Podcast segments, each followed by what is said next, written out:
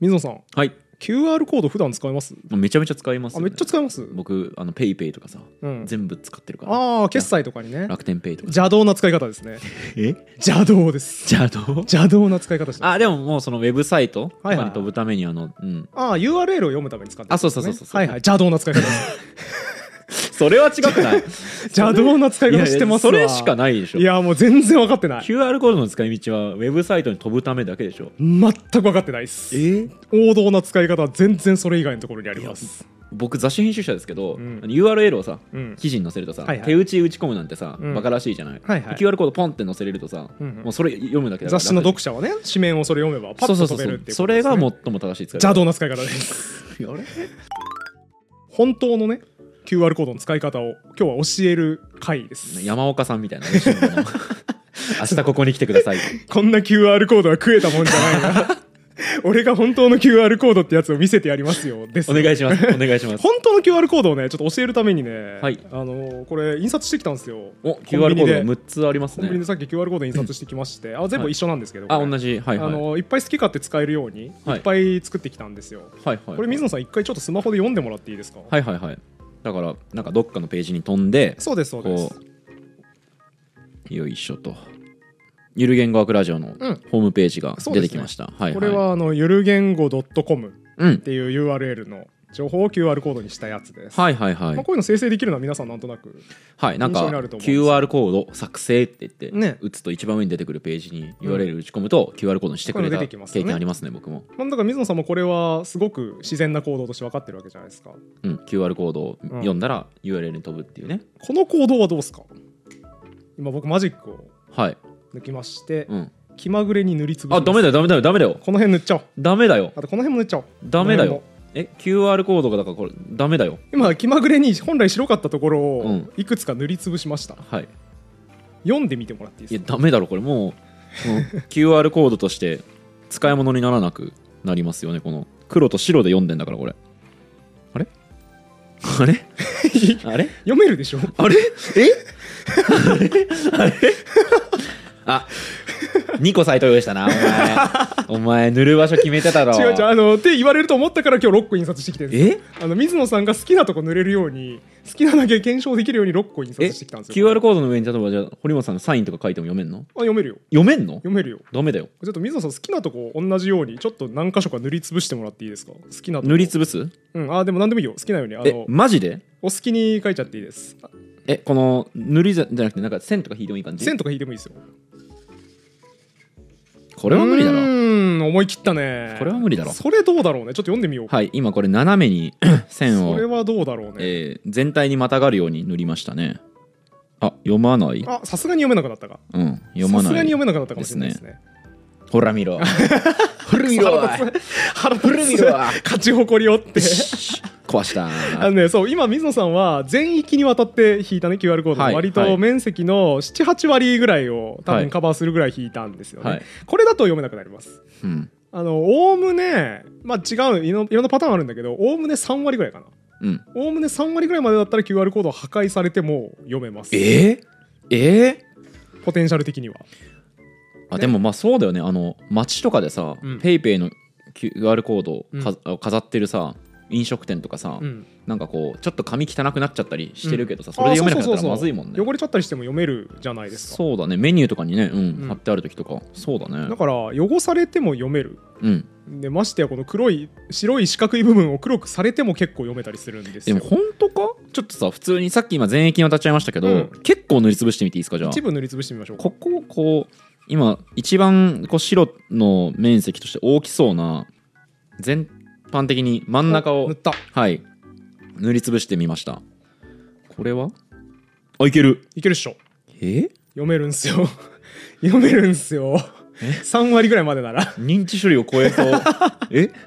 えこれだっていすごないこれや俺の知ってるね、うん俺 QR コード知識ちょっとあるんですよ、うん、まず、うんクイックレスポンスの略であるああそうそうう、そうあよく知ってるねはいうんそれとあとなんかそのえっともともとはなんかい一次元だったうんなんかその情報を二次元に置き換えたと、おおすげえ、なんか01、はい、だかららっていう理屈でいくと、うん白い部分を黒い部分に塗っちゃダメなんですよ、うん QR コードっていう理屈だとねそうだねうんだからダメですうん、 なのに読めだからうんおかしいで おすかちょちょ世界の方を否定しないでください水野さんの知識モデルが間違ってるんわでかすっよた堀本さん、うん全部の QR コードがゆる言語学ラジオにつながるようにしただろ うこの一瞬だけああなるほどねこの世にある全ての QR コードがそういう何読んでもゆる言語学ラジオにつながるようにしたそっかだから堀本さんが今やってる会社株式会社ペダンティックは実はディープステートと深く関そうわいっうこていてとですよこの世はのい QR コードリーダー全てを僕が牛耳ってえ えわけではないですあ当然違うんだ違うんだ当然わけではない違うのかあはいはのい水野さんぜひ世界の方を疑うんじゃなくて自分の知識モデルの方を疑う癖をつけた方がいいそれはそうなんねです かあの認知的不協和が発生した時は大体自分の知識の方が間違ってるんで世界の方は合ってます大抵そうなんですねあ気をつけてくださいごめん今後もあの自分を大事にっていうふうな教育講師に育ったものですから つい世界が間違ってるだろうと思ってました親御さん怒るぞそんな言わ れたら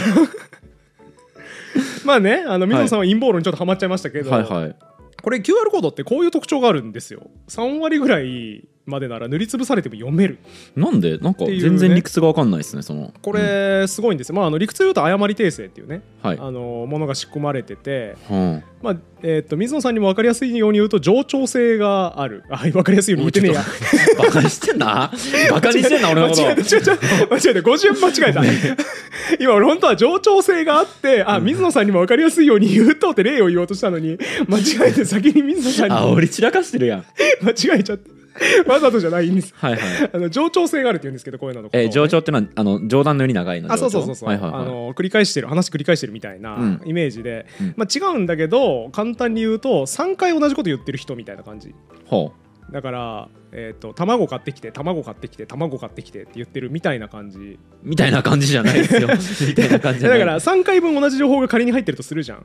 はいで、はい1箇所が塗りつぶされちゃって、うん何買ってきてって言ったか分かんないとするじゃんはいでもそれでも卵買ってきてうーん買ってきて卵買ってきてえだったら読み取れるよねうんうんうんみたいな感じなのえー、これそう、あのーだから情報が繰り返されてるみたいなイメージです。あそんなあんまあ言い方としていいのか分かんないですけどロスがあるというあ、かそうそうそうそう。えじゃあもっと本当はちっちゃく表現できるのにおっしゃる通りです。こんなになでかくしてるおっしゃる通りですえ。あ誤りに対して体勢をつけなければもっとギュッとできます。えー、ちょっとだから修復するために余分な情報が入ってるんですよね。えいや俺よく「神羅万象」をうんこんなレベルのちっちゃい画像にできたなと思ってたけど、うんこれあれまだわ私には2形態残してあ、そうみたそいうそうそう。本当はなね、セルみたいな 感じみたいな感じです。 ドラゴンボールのそうそうそう。えフー、リーザみたいな感じですよ。マジで誤り訂正を気にしなければ、だからこういう塗りつぶされるみたいなイレギュラーに対応しようと思わなければもっとちっちゃくなります。へえあ知らなかったそれ面白いですみたいねな感じなんですよ。はいはいはいで、まあ、ここで驚いてるよじゃあもう全然よえ全然よ水野さんは全然何も分かってないんですよ QR コードのことをいやいやクイックレスポンス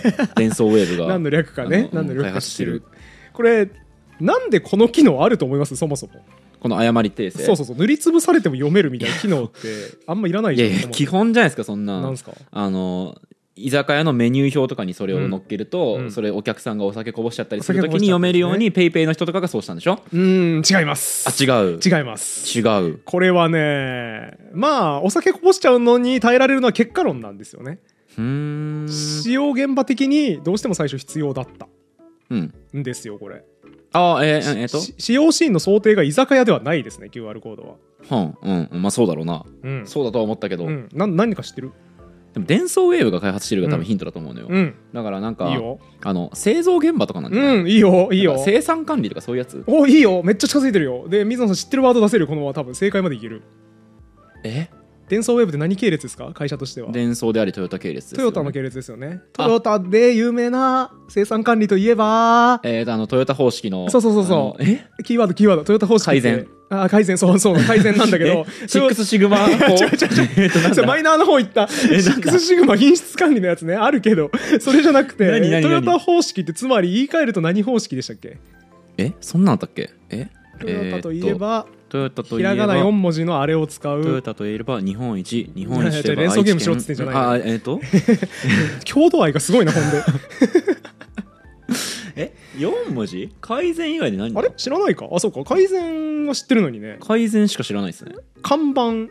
看板あれ知らないですか看板方式看板方式看板式の生産管理っていうあ知らない俺あ知らない看っすね板式は堀本さんが言ってるイメージしかないですねなんかあのへーノーションは看板式あそうでタスクタスク管理できて嬉しいみたいな時にしか聞いたことないですねタスク管理看板処理するとか言いますけどはいはいあれ多分いや知らないよ知らないけど多分初出はトヨタだと思うえそうなんだ看板方式みたいな言葉がすごく広まった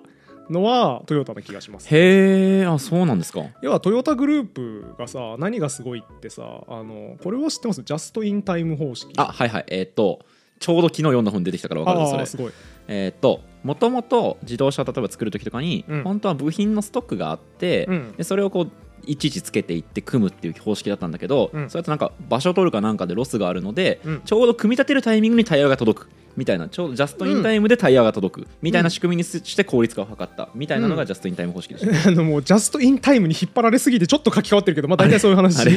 えっとタイミングっていうよりは必要になった時に必要な分だけ作るうんあっていう作るっていう話でしたっけだからそうあえーと到着するじゃないのかそうそうそうそう要するにその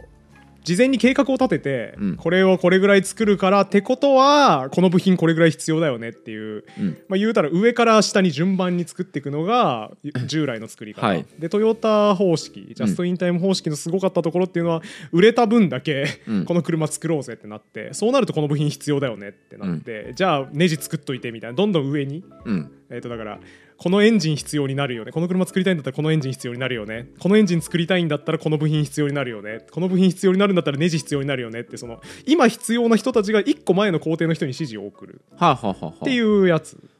受注生産方式みたいなのとまた違うんですよねそれはまあでも部品単すごい短いところだけ切り取ると受注生産方式みたいな感じじゃないです注か文が入ってからそれをやるっていうう話なんですもんね、今のみたいなことでしょうねなるほど、はあはあまあ、この辺ちょっとリサーチ追いつかなくて本当はねこの話読みたかったんですけど、はああのトヨタ生産方式っていう本大野太一著はあはあはあの知らないなトヨタ方式の全てがここにあるみたいな一冊があるんで本当はこれ読んでからやりたかったんですけどちょっと追いつかず読めてないんですけトどヨタ本いっぱいありますからねいっぱいありますねまあでも原点はこれよ大野太一さんのやうつーんなんですけどまあ要するにそういう話だと思います、はいその今必要になったから1個前のやつよろしくって言ってそれがどんどん前に戻っていくみたいなはいみたいなやつですねはいでこれを効率化したかったのがデンソーなんですようんうんうんデンソーってさ部品作る人たちじゃん伝送ってあれで伝送ねデンソーはいデンソー伝送じゃない です伝送ですあれデンソーかこれは私が言うから間違いないです伝送かはい伝送の人がそう言ってるんであの水野さんいつもアクセント変ですけど、そっちの方が合ってる気がする、はい伝送です、ね、伝送ですね失礼しましたはい伝送の人たちってさ部品作るわけじゃんはいだから言われる側なわけですよねうんうんトヨタがまあ大元受け元受けまあそうだね、んそうですねはいでちょっと作っといてって言われるんだけど作っといてって言われた側の方が大変だったらしくてうんなんか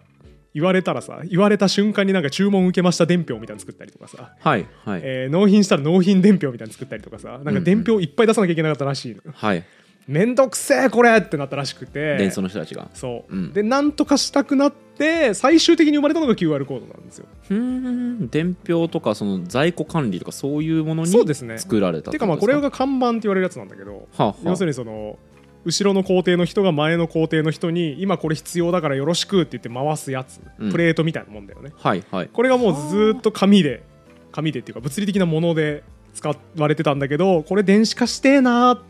でうんうん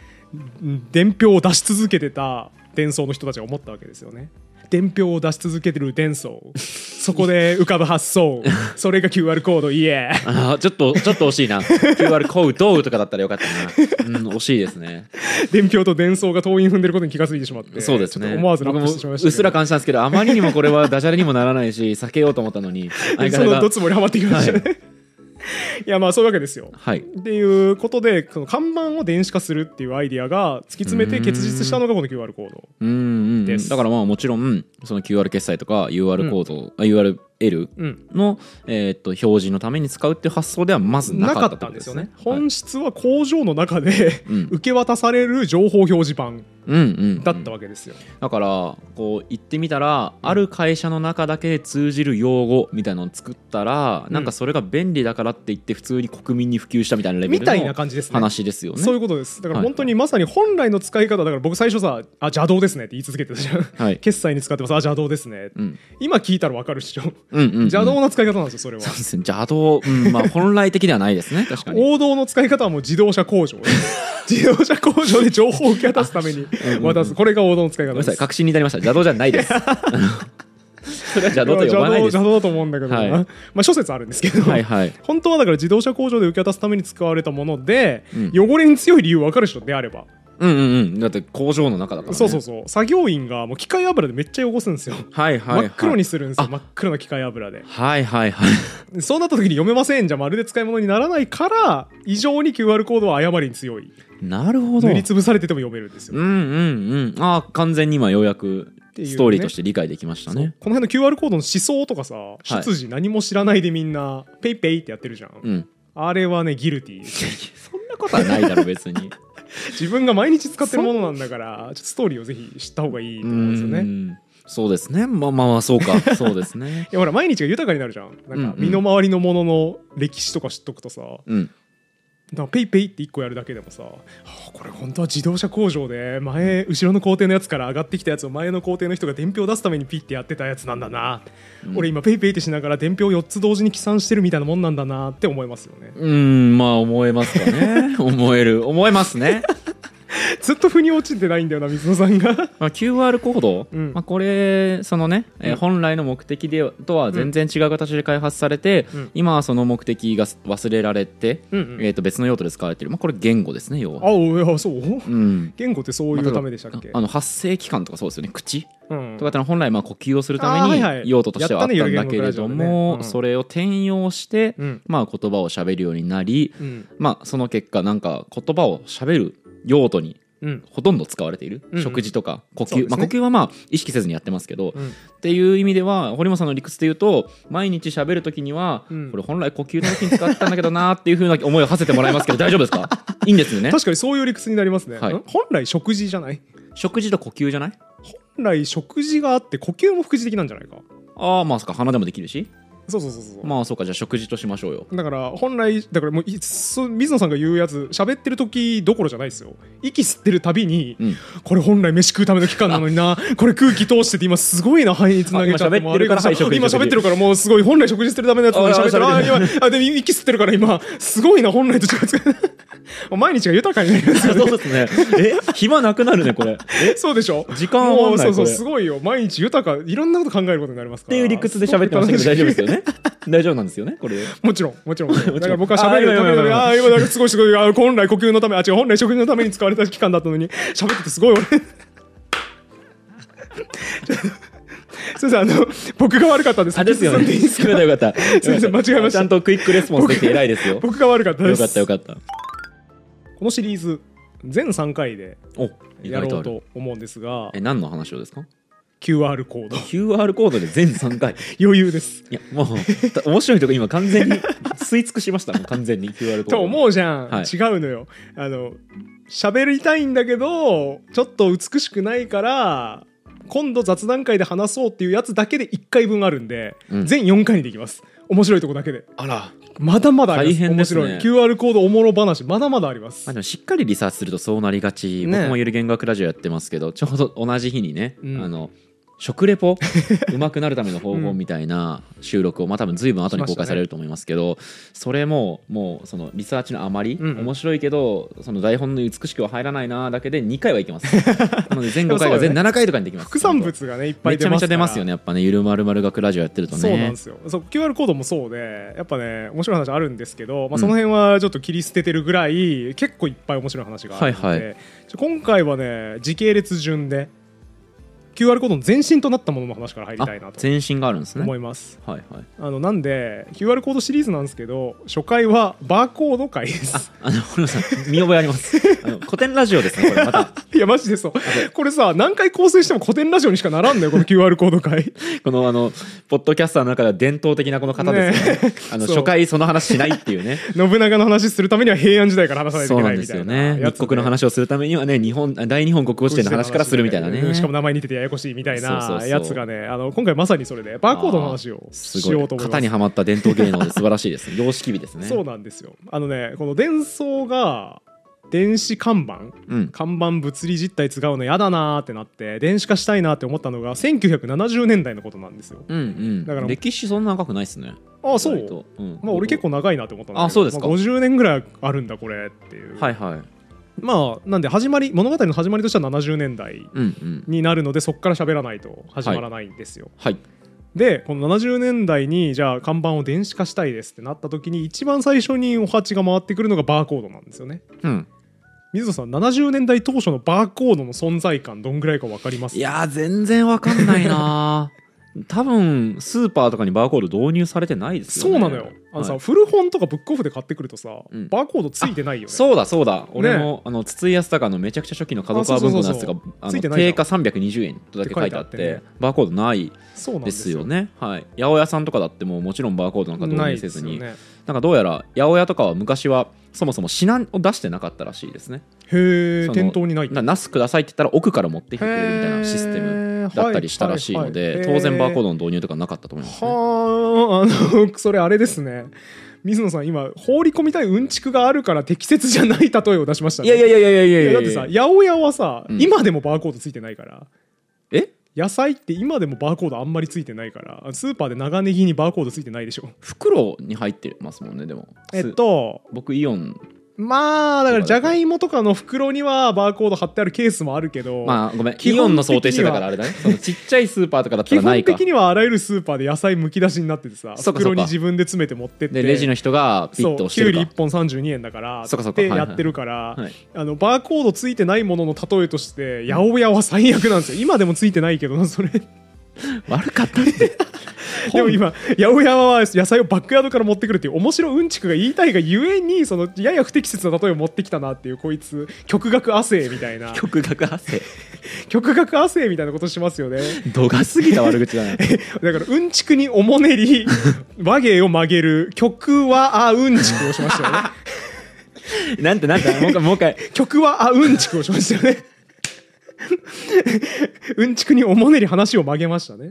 よくわかんない なその四字熟語あと極額亜生の解説してないんでしておくと、はい世におもねり額を曲げるそうですねですあかねのだからあの政治家とかにこうんう寄せて、うん額の方をこう曲げちゃうみたいな学者がだからよくない学者のの例えですよねすすぐ同意しちゃうみたいなことですよね世の中のメインストリームに合わせてみたいなそうですねはいそう今水野さんがやったのはまさにそれで曲はあうんちくですよ ね曲はあうんちくひどいなひどいな語呂が全然話進まな四い字熟語聞いたことある のかどんな語呂のものを全曲然しはてあるうんちく話戻すと、はい当時のバーコードどんなもんだったかっていう話です、で当時のバーコードは今もうレジについてるの当たり前じゃんはいレジレジについてるというか商品についててレジを通すの当たり前じゃんもうポスシステムで管理してますからねあの在庫管理のために使ってますもんねバーコードあのポスシステム普及したの1980年代なんですよあじゃあまだですねそうです70年の話してだかるららね70年代ではまあバーコードなんてそうそうお目にかからないうんですよね、うんなんかビジネス用途で情報を保存しておきたい時とかにしか使われないだから情報えピッて読むとなんかデータが出てくるってことですまか、あイメージとしてそうでしょうねうんお仕事とかで使いたいなんか書類の数字とかを記録しとくやつーでしかなかったうんだから一般人はあんまり目にしなかったたはいものだったらしいんですけど、まあ、伝送が電子看板作りたいぞと思った時にいろいろ調べてたらもうこのバーコードってやついいらしいとうんうんいう感じで使おうかなって既存の技術を導入しようとしたとということですね、はいなったらしいんですよでところがね今言ったようにバーコードなんてそうそうお目にかかるもんじゃないんですよはいましてやバーコード読むやつの仕組みどうなってるかとか全然わかんないんですよバーコードリーダーがうんバーコードを読んで情報をその読み取る仕組みが分からんってそこうとそうでそう、すねはいだから身の回りにないからそんなもん、うんででも伝送の人としてはバーコード使いたいでもどうしたらいいのかわかんないどうします水野さんいや勉強すりゃええやんっていう調べうてん勉強すりゃええやん、まあだからあんまり文献もないんでしょうねそのあ内ー部構造特に読み取る回路とかは文献なんてそうそうないですよねはいはいはい僕はそういう発想ないですけどそういう人がやりそうなの分解しするとうか、んうんうんバーコードリーダー買ってきてバラバラにして一般に売ってるなるやほつとかねど効果みたいな、はいはいところがね一般に売ってるバーコードリーダーも多分なかなかないんですよあら当時はだからそうそう手に入らない今でいうだから量子コンピューター使ってなんかしたいなまみたさにそいなう感じ、まさにあすげえ俺の台本読んだ水野さん俺台本に書いてあるんだよ読んでない 読んでない今で言うと量子コンピューターみたいな感じですよねって水野さんが言うといいなと思って書いてたらもうドンピシャで入ってきたからすげえってなったびっくりしちゃった読んでいないですねそれ はいやそうみたいな感じですよだからだか全然らピンと地こないし上にはなくそうっそうてそう原理としてはあるんだけどもそれを導入したいってなった人がどうすすそうそうるかって世の中いにないからでしかも量子コンピューターと違って文献もあんまりないってことでねすもん気楽に分解もできないし文献もなかなかないどうしますええもう手詰まりな感じしますけどねそんな文献ないんだったらあのーこれはですね技術者たちどうしようとしたかというと、まあ、まず松下電工がどうも作ってるらしい、はいはい現在のパナソニックですねそうですね、はいで松下電工に見学に行くことにしたと、うんで松下電工に見学に行ってこの機材とかどんな感じなんですかみたいな話を聞くんですようんでもこの回路の中身とかはやっぱ見せてもらえないですよね、うん見学するっていうそのりはゃそうだよねでも彼らはそれが見たいわけですよねああ工房がありますねそこにはじゃあそうなんですよ、はいどうしたと思いますええだからあれですもんねその外面しか見えなくってそうそうそうそう内部構造が全く分かんそうなそうそいうものにを見学しに行くわけでしょ、うんうんえー、と絶対やっちゃいけないですけど、うんあの中東で入って技術盗んで帰ってああ産産業業ススパパイみイたいはいはいはないこととかしかあ突ー破口なさそうだいやな水野さんそんな悪いこと考えちゃダメですよああそっかそんな悪いことするわけないじゃないですかああまあだってね、うん今東証一部東証プライム上場企業ですもんねもちろんですよ、デ伝ン送ソーはねはいはいそんな何したそんなあることですじかゃない。正解はですね、あの技術者3人で見学に行ったらしいんですよ。はいはいで、そのうち1人がめちゃめちゃ質問するやつになって、はいその見学させてくれる松下電工の人に、え、でもこれってこういうことですよねとか、えあーそれってこうじゃないですか、根掘り葉掘りめちゃめちゃ頑張って質問するんです誠よね、実じゃないですかで、そいつが気を引いてる隙に他の2人が勝手に分解して帰るわけでおいおとり作戦そんなポップに話す内容じゃないからそれえふえ QR コードの母体それ産業スパイと一緒じゃないですかやってることえすごくないこれ。え他の一人が一生懸命質問してる隙に他の二人が一生懸命回路の中見て、へえこうなってんだメタルギアソリッドみたいなことしてます頑張ねすごい潜入してます頑張っねてえー、ダメだよすそんなごこいっとすしちゃよだからね機器の蓋をこう一生懸命開けて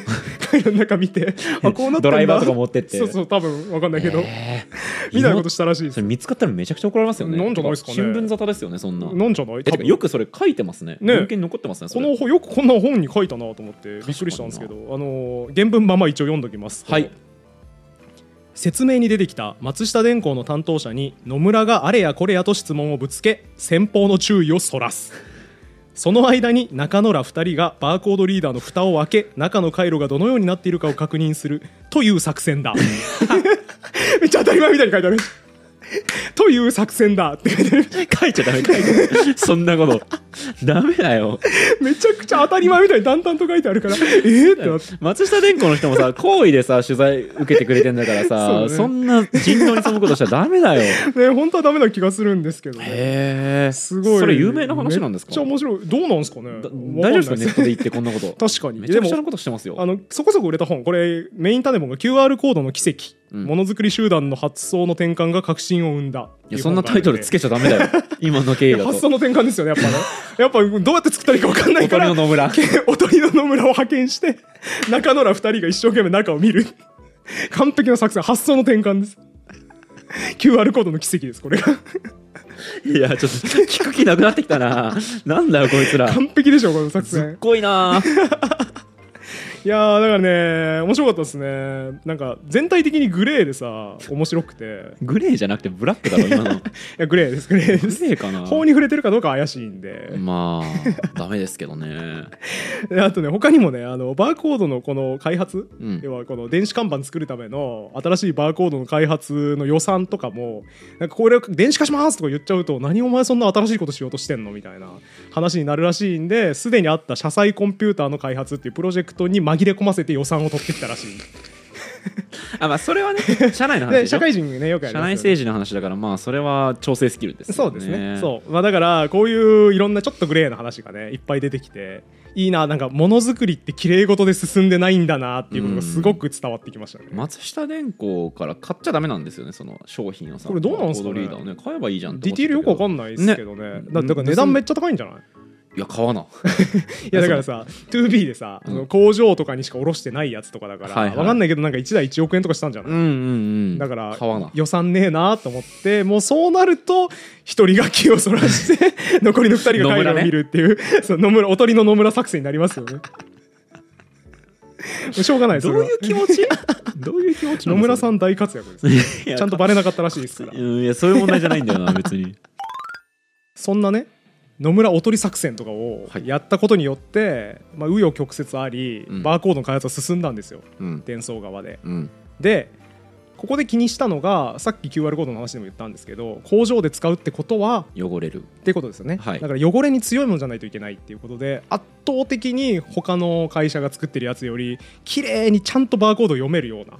仕組みを作ったんですってごめんなさい、えっと、当時のバーコードとかバーコードリーダー、例えばバーコードはどこに印刷するイメージをしてればいいんですか紙とかなんですかまあ紙でいいんじゃないでですか普通になんか普通にこういうコピー紙みたいなところに印刷をして多分リーダーはそんなハンディなやつじゃないんですよねハンディのやつじじゃないでゃすねなんか機械みたいなところにこう持ってってピッて読ませるみたいな感じってことであすよねのイメージなんていうのレタジみイたタイムカードみたいな、はいあのあうんうんうんガーって入れるとなんか処理されるみたいあなあはいはいはいあんな感じで差し込んで処理理されるやつですね、はいまあ、みたいなイメージのものを作ったとでうんこれの読み取り精度にかなりこだわったうん油で汚れててもちゃんと読めるように、難しそうっすねなんですよそうめっちゃ大変だったらしくて、うんえあの変な話壊れない機械油み たいなのえその確かにカードリーダーみたいなところに読ませるんだったらさ確かに汚れる油吸い込んでさ汚れるとかの前にガリガリガ壊れリガリみそたいうなそううん心配ですよねまあでもさすがにあれじゃないですかその入れる時はちょっと拭いてから入れてあーまあまあ汚れはしょうがないけどそうかそうか油入っついたまま入れんだよとはなったかもしれないですそうかそうかまあわかんないんですけど、まあ、とにかくどんなに油汚れしててもちゃんと読めるうんものを目指したらしくて、まあはいこの辺もね面白かったんですけどまあちょっと割愛しますね、うんあのすげえ一番汚れがひどい工場から機械油全部取り寄せて全部一個ずつ浸すとかそういう努力もあったんですけ どテスト段階 でそうねそうそうありますよねでもそういうのね一個一個全部浸してあこれダメだなみたいな、うんうんなんか一個一個の油をに対策を練ってったみたいな話もあったんですけど今でもねあのモノクロかなあうの、ん新勇者から出てるテスト系のはいはいはいガジェットざ、ガジェットとかモノ雑誌ですけど、うあれとかもその例えば洗剤の能力効き目を見るために一個一う個ん T シャツに油をこう油とか汚れをこうつけて、はいは洗濯入れてみたいなのずっと繰り返すみた偉いねーテストとかしててまあち近いですね限りなくそれれねに近いですね、うんいろんな油汚して読めるかなみたいなのを繰り返した結果はいできたわけですね最強のバーコードリーダーがうんもう汚れてても読めますとはいはいはい何でも読めますというものが作れました、あの今は QR コードじゃなくてあの二次元バーコードですねはい、バーコードの二次元じゃないえっとあの直線上のやつそうでですすねバはーいコーはドのい話です、まあ、厳密にはあのバーコードをいっぱい縦に割って3桁ずつに区切ってずらーって並べてるからちょっと二次元っぽくなってはいるんですけど、はいはいまあまあこれもバーコードです、はいでこのバーコード何でも読めるぞっていうのを作ったんだけどさ、うんここで伝送にうん追い風が吹きます、はいこのバーコードめっちゃニーズあったんですね世の中にうーんえそれはえっとそのレジみたいなものじゃなくてレジですあレジなんだねはいはい1980年頃あになったんですねも何があったと思いますこの時期うやべえ俺ほんとさ年号のさあの感覚がめっちゃ弱いのよえオイルショックとかはいつですか73年ですねあすごいすごい年号強いぜ俺はオイルショックの後かんえー、っと、今ねそうバーコード開発が始まったのは70年代頃で、まあ80年代に入って爆発的に完成した頃にちょうど何かのニーズがありました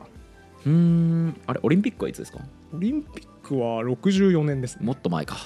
本当に年号感覚がバカいやバカめちゃめちゃ弱いんです よ僕マジで弱くてえー、なんだろうなレジで買い物そのバーコードを読みたいっていうニーズが増えるわけですもんねそうですわあこれ解けなきゃいけないやつ だな多分とあるチェーン店が日本を席巻しましたうーんと80年代のチェーン店かセブンイレブンとかもっとあったっすもんねセブンイレブンですあセブンイレブンなんだセブンイレブンですセブンイレブンが上陸して日本で席巻し始めたのが80年代へーあでそうなんですかえそんな前からセブンってあるんだよえじゃあ俺よりも先輩じゃ年ん上です僕より年上です本当なんかそ俺うまあ実家がねそんないコンビニなんて近くにないようなとこだったんで、なんかセブンってうん物心ついた時にようやくうん増えたなみたいな感覚だはいっはいはたけいど、あそんな前か大ら来た昔んかだら日本に上陸してましたねでそのセブンイレブンのニーズとめっちゃ噛み合ってたんですよはあこはのバーコードがあはいなぜならまあ当然商品管理煩雑で、うんめちゃめちゃ点数あるじゃんコンビニって狭いで生鮮食品扱うと毎日商品もね品出ししてって言ってなんですよね入れ替えてって言でって人数在も庫少な管いし理が大変ですよねっていうところで、まあ、ポスシステムうん導入したいなと、っレジでピッて打つと商品の在庫とかにまで結びつくかシステムですねはていいうのをまあやりたいとでアメリカのスーパーマーケットとかでは結構これが導入され始めていた、はいはいされていた時期なので日本ではほとんど見なかったらしいですけど、うんじゃあセブンも当然それやりたいんだけどセブン外資ってことですセブンも外資だよね外資なんかややこしいよねセブンなんか俺もセブン一番で引っ掛けな多んだよこれ分外資だったと思うんですけどなんか自信ないセブン多分一番さややこしくて大英グループ、はい違うあえっ、と伊東洋華今はイトーヨーカドーですねイトーヨーセブンアンダイホールディングスですかねだからあれだよね要はアメリカでもともとコンビニチェーンとしてやってたんだけど、いアメリカでの業績全然振るわなくてで日本に輸入してきって伊東洋華堂がうん輸入してきたやつがうまくいって日本でガラパゴス進化を遂げてあそうなんだからだアメリカのセブンイレブンって確か全然別物なのよもはやもともとなんかガソリンスタンドかなんかでしたよねセブンイレブンってあそうかもしれないあアイスクリームかやかなんかそんな感じの違う業態だったと思いますけどローソンが牛乳屋だっけローソンは牛乳屋ですなんかそんなんだよね、はい、はいえそうだからなんかアメリカのセブンイレブンと日本のセブンイレブンは別物っていうのはよく言われるそうなんだことな気がすうるんだから今資本関係もあんまないのかもしれないですね、うんうんうんもしかしたら、まあ、確かにセブンイレブンジャパンなのかなそのだなか気らがするあー怪しいけどまあまあまあとりあえず、まあだから当時セブンがとにかくアメリカだだったんですよ当時はしてきて当時はアメリカに本体があってで多分そのウォルマートみたいな大きいスーパそうーそうそがうレジを導入していたのを見てまあこれやとあの日本でもこれ導入した方がよかろうと思ったってことですねみたいなところの時期に問題があって、うん、コンビニのおにぎりのフィルムとかのさ、うんバーコードってめちゃめちゃ変形してるじゃんああそっかそっかそのえっ、と平面になってないってそことうですよね綺麗な面丸にくなっ印ちゃって字るされないからのではいぐしゃぐしゃになったり熱で縮んだりするじゃん、はいもう劣悪なわけですようんうん読めんのよそんなもん、はいこんなぐちちゃぐちゃのもんバーコードとして読めるかっていう状態なわけですよね、うんうんもう一回言いますけど伝送のバーコードリーダー何でも読みますうん油汚れがどんなについてても読めるものを開発しましたはいはいはいコンビニのおにぎりのバーコード通したら読めましたへえすごないこれ、えっと、だから東芝、えっと、えっと、なんだっけ、松、松下電機のものはダメだったけど、うん伝送のやつがいけて嘘ってなったみたいな。っていうことでしょうねはいはい。だからなんか何でも読むやんってなってうーんすげえなーってなったらしいんですよね、はいはい。結果としてえーセブンイレブンはこの伝送のバーコードリーダーがデファクトスタンダードとして採用されまして、はいなんとですねセブンイレブンに商品入れるメーカーもこれで読めないやつは入れないでね うんうん。だから伝送のバーコードリーダーが全ての標準になったらしいですよはいはいはいはってなるとよりブーストがかかってさメーカーはそれに合わせて商品作るからさ、い。はい。よりそれ売れるじゃんそのバーコードリーダーうんうんうん。っていうのがループが回った結果コンビニの、えーレジのバーコードリーダーシェア率、伝送100%になったらしいですもうか独占ですね完全な独占ですよねあーあのさっきさその元々の用途と違う使い方がされてるってので僕は口を挙げましたけど、あれだね感覚としてはあの例えばダイバースウォッチとかうんうんそのあるいはアウトドア用品みたいな、はいはいはいはいものすごくタフな環境でも耐えられる製品を今街で使っ日そ常でういう感じ使でっすている、ねだからあのワークマンプラスとか、はいはいなんか、えーノースフェイスの服とか、ああいうのが近いかな例えとしたら、まあ、 QR もうちょい昔だと G ショックじゃないですかああそうだね G シ G-SHOCK ョそうだッねクとかまさに軍隊で採用されてるタフな男の腕時計みたいなのがそうですねかっこええってなって東京にいるやつがなぜかつけ始めたっていう,、うんうんうんそっちに近いかもしれないですそうねですねまあ日常の服って意外と軍物由来のもの多い、トレンチコートトとかレンチもコートそうであすしそう捉えた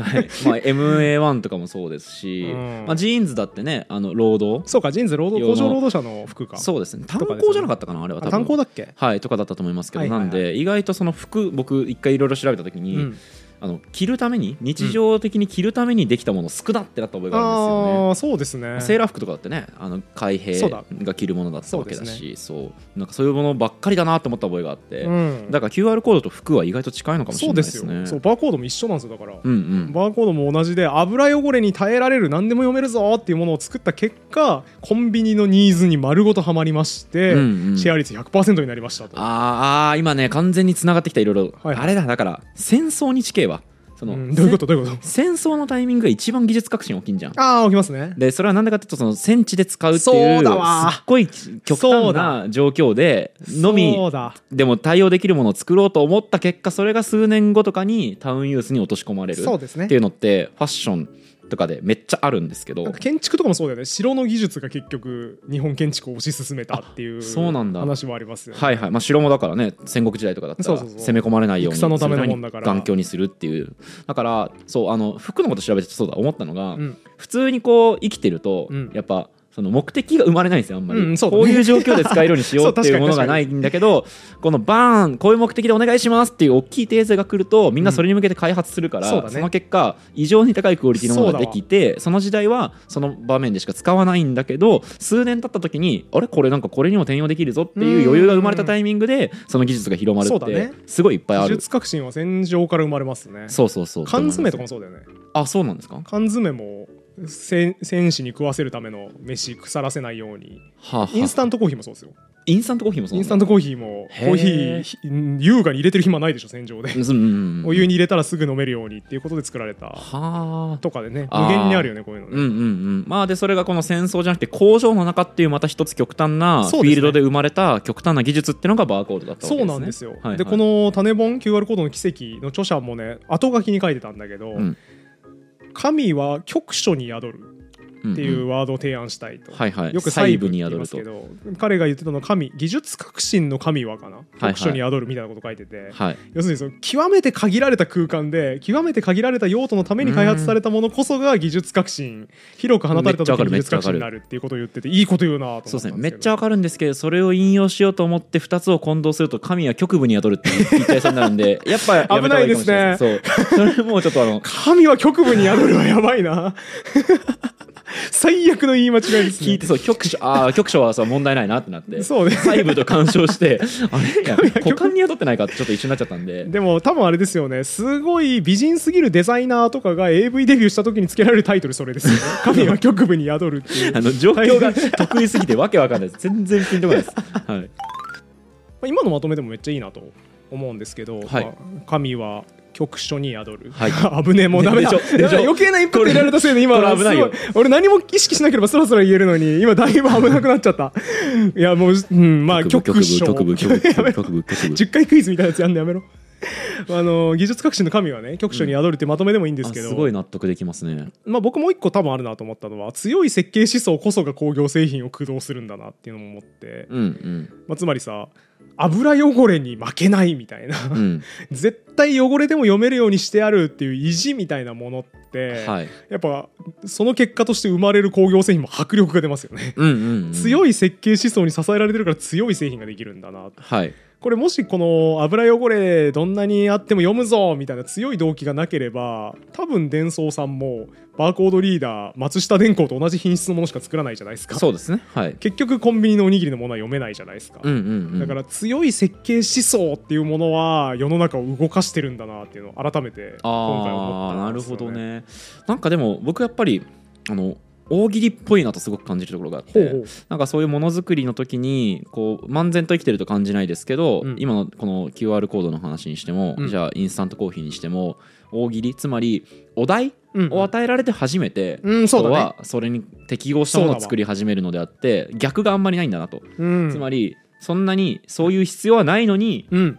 なんかわかんないけど高いところでも耐えられる気気圧が高い高所でも耐えられるものを作ってくださいって言っても、うんモチベーションが多分湧かないじゃないですかそうだ人にはねでも実際に使う人とか実際にそういう場面ってのが想定されますよって言われると初めて人は動き出すんだうんあなっーいい話て思いましたねいい話だしねみんなその大喜利のお題じゃない時にいい答え出されても反応しないっていうのもあってそうそうそうそうだと思うそうだと思あうの事例知ってるキャリーケースの事例知らない有名なやつですよこれえ知らねあえの旅行キャリーケース今ガラガラ引くじゃんみんな、はいあれ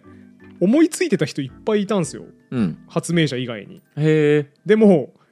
メーカーの人が勤務してて、うんこれ車輪つけたらめっちゃ便利なんじゃねって言って上司に提案しに行ったら、うん何言ってんだお前って言って、はいはい はい一周され続けたらしいんですよはいはいねえなんかなんか忘れたけどだから最初に提案したやつかなんかはそれでアイディア埋没して、うん うん次思いついたやつもなんか提案したんだけど却下されて、うん結局別ルートで百貨店の人偉い人かなんかに言ってなんとか商品化にこぎつけたみたいな、うーんだから当時はキャリーケースもいや旅行カバンなんてこうやって持てよガラガラしてたらかっこ悪いだろっていうはいはい感じだったらしくて、いい、答え出してるのに、んそれもちゃんと明確な大喜利のお題としてこの世にないと答え出してもバカにされちゃうんだなってあいーうケースな気がしますねなるほどねはいはいはいはいあと聞いててちょもう一個そのふと思い出したのは、うんあのエアバッグがどうしどうやってできたか知ってますああで聞いたことあるパラシュ聞いたことーあトパラシュート違いますあれパラシュートじゃなかったっけ違いますあれパラシュートの技術生かして作ったみたいな話あっ違いたま気がすするえわかパんラなシュいートじゃないですねなんだっけあれってえーっとエアバッグってすごい難しくって、うんまず誤作動でうんボンって起きちゃうあーと、はいはいはいまず事故になりますよね、はいはいはいだから、えーっと意図してない時にこうそれが、おうん発動してしまうことを避けたいと、うんうんでも逆に、えっと事故が起きた時に開きませんでしたってのもまずいじゃないですか困りまつまり誤作動で開くことと、うんそれから逆にそういう状況の時に、えっとそれがうん発動されない、うんこの2点を絶対に守れるうん技術が欲しかったんですよ、はいはいでこれが何だと思いますえー発動しない時は絶対発動しなくてそう発動してほしくない時にしたらめちゃくちゃやばくて、うん逆に発動してほしいのにしないのもやばいってやばいいう技術そんなわがまをま持っているところがひ一つだけ待って俺こあれった聞いたことある気してきたあれそしてそれ聞いたはことある気する全然遠いんですよこれ聞いたことあるある気するななんだっけななんだっけ聞いたことある気するけど多わか分んない堀で本すさんにクイズであのうんちくディスコードで出したかもしれないですけど、うん忘れちゃったこれがその手榴弾なんですねあ手ー榴弾のそんなメー気すカーるわはそういう不発弾はいはいとはいそれから暴発っていうのを避けるための技術をひたすら研ぎ澄ましていたので、そうだねえー、とでもその技術って戦争がある時にはその手榴弾にしか使ってなかったんだけど、平時になってその技術が実は車のエアバッグに生きてるっていう話を聞いて、めっちゃいい話だなと思っていい話ですねだから伝送のこれも近いと思うんですよね、そうだだかねうんらその意味そうでだはね油油汚れ汚れっていう極端なもので磨いた技術ってのをコンビニのおにぎりってそいううだねもっと一般化したところで転用できるんだって気づくっていうう、んなんかすごいものづくりのいいところをいすいごとい出こてろるですなねって思いましたねだから強く何らかの目的意識で研ぎ澄ませた工業製品の価値っていうことですね、うんそうですねいやでーもそれは普通の状況だと我々は気づくこともできなそいうそ,、ですねれがすごいとも思えなくて通俗化した時に初めて目に見えるっていう話ですね、だからこんなにさ熱いストーリーがあるのにさ、うん僕エアバッグの話もなんか聞いたことあるようなないようなで取りこぼしてるし、ん QR コード塗りつぶしても読めるみたいなの取りこぼしてるしさ、うんうんやっぱこうもったいないじゃないですかそういうのって。そうですねこはいれ知ると、おおすげえ鉄の設計思想だだからこれこんなできるんだっていう感動があるんで、うんうんちょっとねそれをね目を向けていくシリーズもやっていきたいなといろんな工業製品みたいなもそうのそうにそう目を向けて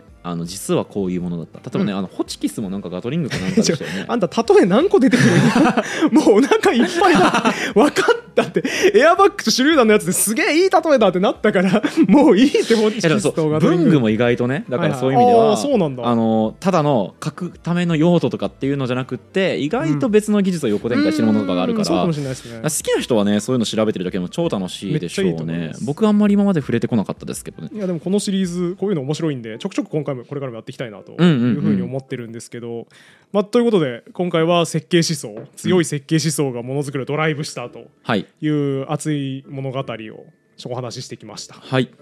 バーコードの話ですねうん QR コードの話もなければこれゆるコンピューター学ラジオとどこにつながるんだっていうところが今、はい皆さんの頭の中に巨来してるはずですいねやあのねちゃんとね最初3回同じことを繰り返す冗長性の話したじゃないですか、はいこれコンピューターサイエンスの一ジャンルなんで大丈夫ですえー、とだから誤り訂正全体の不能何パーセントがコンピューター科学の話だったか一応宣言お願いしますまあ 2%2% 2%ぐらいですかねそうですよねエアバッグの話とかインスタントコーヒーの話で盛り上がってましたから ね僕らはそうです嬉しいなって12%僕らは僕らでうんちこうぎりできるタイミング来たと思っ確てかに知ってる 限りの累計のやついっぱい出しこれ実はこういう時にできたんですよってのを、た大量に出たね今ね、はい、い、発射しました ねやいいと思いますあのーやっぱね QR コードも30%ぐらいまでなら誤り訂正ができますし、はいゆるコンピューター科学ラジオも12%ぐらいまでなら、誤り訂正ができごめるんなのさいで98%が関係なかったんで98%訂正できないとダメですよ本当だー、本当だー水野さんの方が完全に正しいわ完全に勢いで喋り始めたけど完全に正しいわはいあのーまあこの12%のところをねコンピューターサイエンス成分だということでこ楽しのんでい後ただ濃けくれなっばてい良くいんですかならないっす ならないっすあのね同じやり口で今後もあの慌てて誤り訂正符号の名前とかを言ってリードソロモン符号の話とかをちょっと入れてなんとかコンピューター科学ラジオっぽくしてますなるほどまぶす 感じ、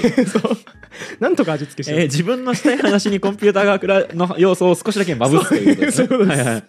ことででもさ広い意味ではさやっぱコンピューターサイエンスうんうんに隣接する分野だから、はいこの自動認識画像というか情報をいかにして保存しいかにして認識させるかっていうと広い意味ではコンピューターサイエンスの一ジャンルなので、うん何の問題もないです大。丈夫です僕もあのどうしても話したい話があるんだっつって、何回も喋ってるケースとかありますからねあのゆる言語なんかグラ味ジオのとかもね話とかねした時とか、全然関係なささそうなのを味付けしてなとかやったりしてるんで、ね、そうそうそうそういうことそういうこと楽しいですこ聞いててれはこれは合法なんで、はいぜひちょっと次回も楽しみにしていただければと思います。はいというわけで今回もチャンネル登録高評価感想のコメントとかねうん松下電工に見学しに行って蓋を開けてこっそり見たみたいな体験がある方はぜひ書いといてくださ いそうですねそういう体験がある方 はぜひ書くか警察に出頭してくださいはい犯罪じゃないから別に犯罪じゃないから、そうかちょっそとうですね倫理観どうかなっていうだけの話だからあそうだだから分かった分かったみんなのおとりエピソードも聞かせてくださ い野村をおとりにした話みたいなやつがあればぜひ書いておいてくださいそうですすね。はい。おとりの野村のエピソードか、友達の野村くんのエピソードを書いていあただけそれうですば幸いそれでもいいと思いはます、えー以上今回は終わりにしましょうありがとうございましたありがとうございました。